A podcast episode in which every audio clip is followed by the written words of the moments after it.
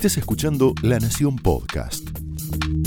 A continuación, Jonathan Viale aporta su mirada sobre la realidad nacional en Más Realidad.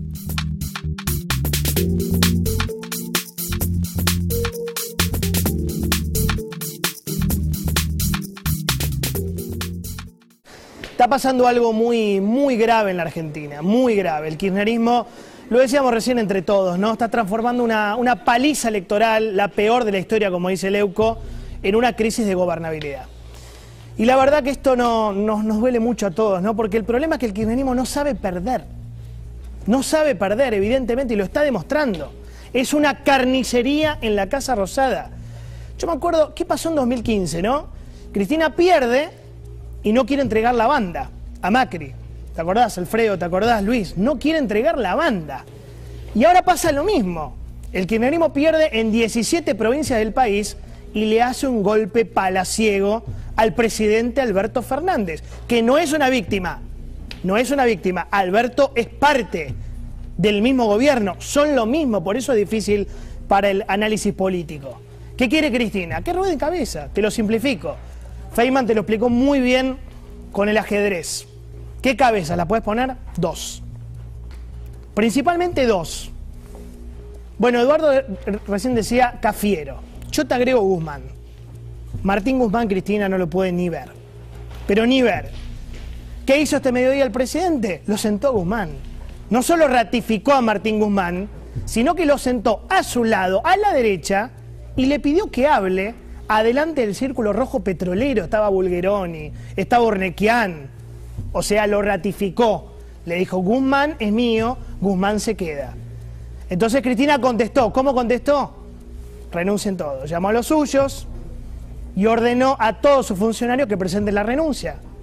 Todos estos, mirá, es impresionante lo que pasó hoy. Por si recién te sumas, Guado, Soria, todos estos renunciaron.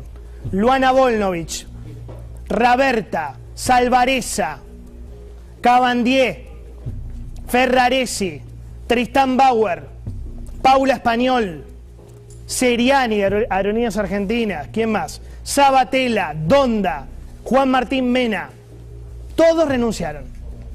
Todos presentaron la renuncia. Y el mensaje para Alberto era, o echás a Cafiero y Guzmán o te vaciamos el gabinete y te dejamos sin todos estos hombres. El cuento se llama golpe palaciego, golpe interno, golpe institucional. Lo mismo que Cristina le hizo a Peralta, recién Majul te lo explicaba espectacular, Santa Cruz, año 2012, él te decía Sancho y tantos otros. Cristina lo puso a Peralta, era un monigote suyo, un delegado, una marioneta, igual que, que ahora, no le gustó cómo funcionaba, entonces le vació el gabinete. Exactamente igual. Yo creo que si fuera por la vicepresidenta deberían estar afuera Cafiero, eh, Guzmán, Pese, Culfas, esta lista. Esta lista anoche Cristina le dijo no funciona ninguno. Moroni, Felipe Solá, Frederick, Matías Lamens. El razonamiento de Cristina es el siguiente, ¿no? Alberto, ya tuviste dos años para gobernar.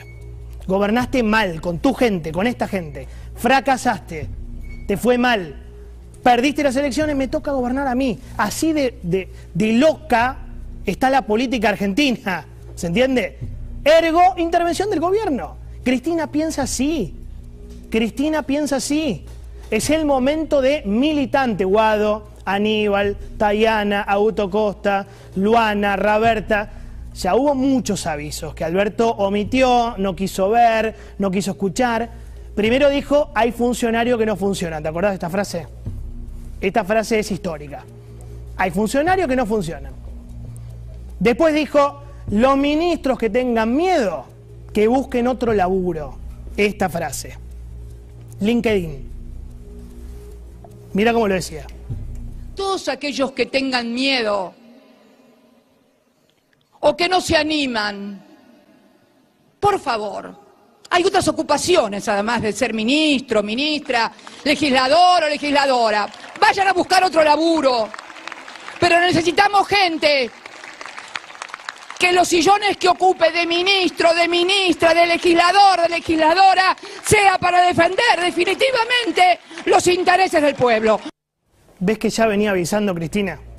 Ya venía avisando, no me gusta ninguno, que se busquen otro laburo. Pero siguieron las advertencias, siguieron. Este jueves, previo a las elecciones, el día que nos pegó a Eduardo y a mí, que dijo lo de la Nación Más, Cristina dijo otra cosa interesante. Cristina dijo, los funcionarios tienen que ser tercos, no tienen que bajar los brazos ante el mínimo impedimento. Mirá cómo lo decía. Teníamos muchos funcionarios. Los funcionarios tienen que ser tercos. No tienen que bajar las manos y los brazos ante el mínimo impedimento. Hay que ser terco. Cuando uno funcionario tiene que ser terco. Bueno, tres amenazas, tres avisos, tres advertencias, tres mensajes. Alberto, cambia el gabinete. Alberto, chocás.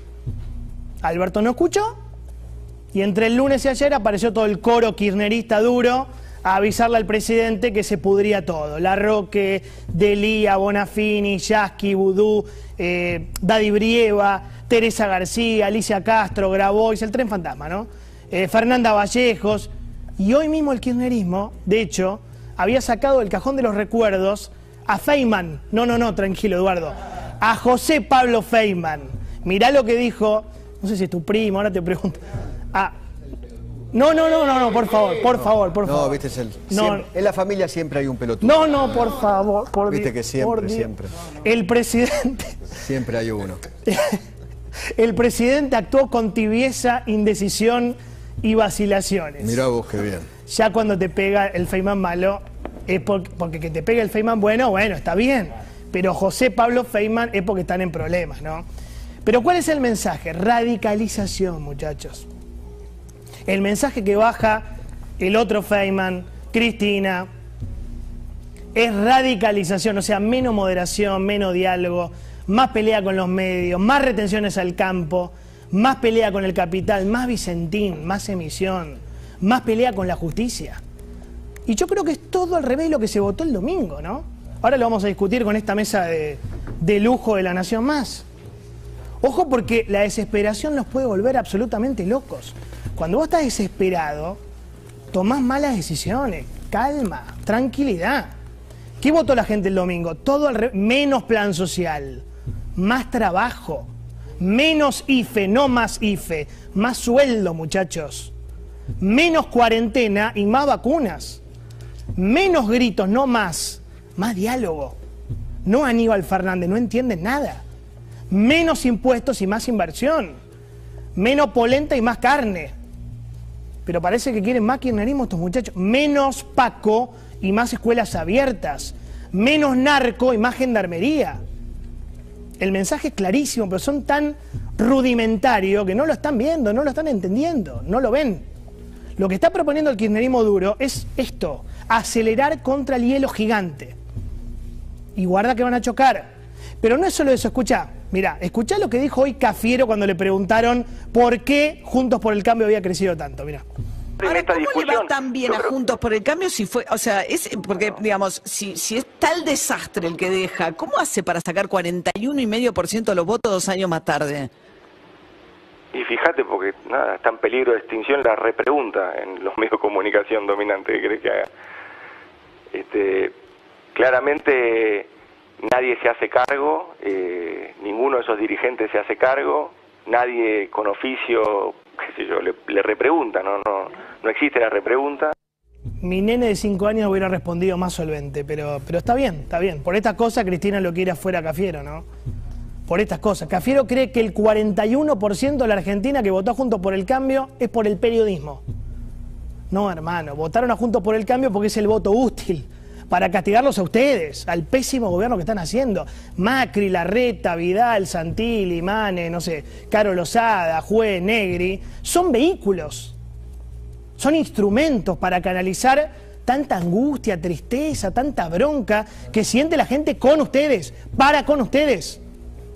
¿Y sabés por qué la sociedad argentina, Cafiero, está tan enojada, triste, angustiada, decepcionada? Porque ustedes resultaron ser el partido de los privilegios. Son el partido conservador. Son el partido de la oligarquía. Son el partido VIP. Frente VIP le pueden poner. Porque tienen asados VIP para Moyano, porque tienen vacunas VIP para Zanini, porque tienen hospitales VIP para Mayra Mendoza, porque tienen cumpleaños VIP para Fabiola. o porque tienen jubilaciones VIP. Ah, la pelota. Para Zafaroni, yo también quiero esa jubilación, ¿eh? Ah, la pelota. Bien, Eugenio, ¿eh? La destrucción total de la identidad del peronismo son ustedes. El partido que combate los privilegios resultó ser el partido de los privilegios. Por eso se comieron una paliza tremenda. El otro día lo contaba Eduardo, lo de Quilmes, San Martín, Ituzaingó, Morón, Lanús, Tigre, 3 de febrero, San Miguel. ¿Tenés lo de Quilmes? Distrito gobernado por la Cámpora, por Mayra Mendoza. Muy interesante. Solano perdieron. Pasaron de 69 a 44. Espeleta, de 53 a 37. La Ribera, de 63 a 34, papito. Bernal Oeste y la IAPI, de 71 a 23,8. Bueno. Itatí, mirá, de 61 a 37,1. El problema es que el kirchnerismo no sabe perder. No saben perder. Son como nenes chiquititos que no se aguantan, que pierden y apagan la computadora, ¿viste? La play, la cortan. Bueno, esto es lo que está pasando. Están apagando la computadora cuando pierden. Si no ganan, la pudren. Y lo que estamos viendo, y me preocupa mucho para hablarlo ahora en la mesa, es que está pasando esto justo ahora en la Argentina. Se acaba de pudrir todo en la Argentina por culpa de Cristina Fernández de Kirchner. Opiniones libres, hechos sagrados. Señores, bienvenidos. Esto fue Más Realidad, un podcast exclusivo de La Nación. Escucha todos los programas de La Nación Podcast en www.lanacion.com.ar. Suscríbete para no perderte ningún episodio. Estamos en Spotify, Apple Podcast, Google Podcast y en tu reproductor de podcast favorito. Seguí escuchando La Nación Podcast. thank you